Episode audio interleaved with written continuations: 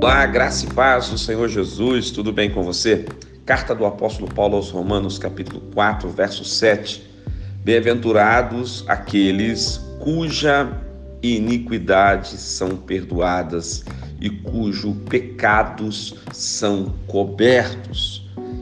A palavra está dizendo que bem-aventurado aqueles que recebem o perdão de Deus.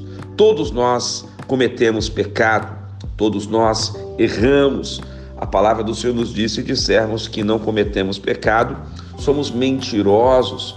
Mas Deus está nos chamando neste dia, Deus está nos chamando neste momento para confessarmos profundamente os nossos erros, os nossos pecados a Deus. Deus está nos chamando para um arrependimento profundo.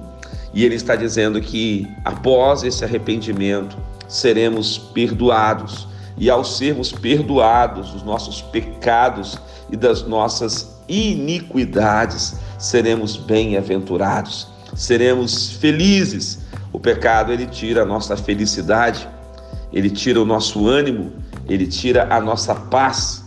O perdão, por sua vez, renova as nossas forças, renova a nossa esperança, renova a nossa alegria e nos traz novamente a convicção plena da salvação e da vida eterna. Que Deus te abençoe. Vamos orar juntos. Obrigado, Senhor Jesus, pelo teu perdão.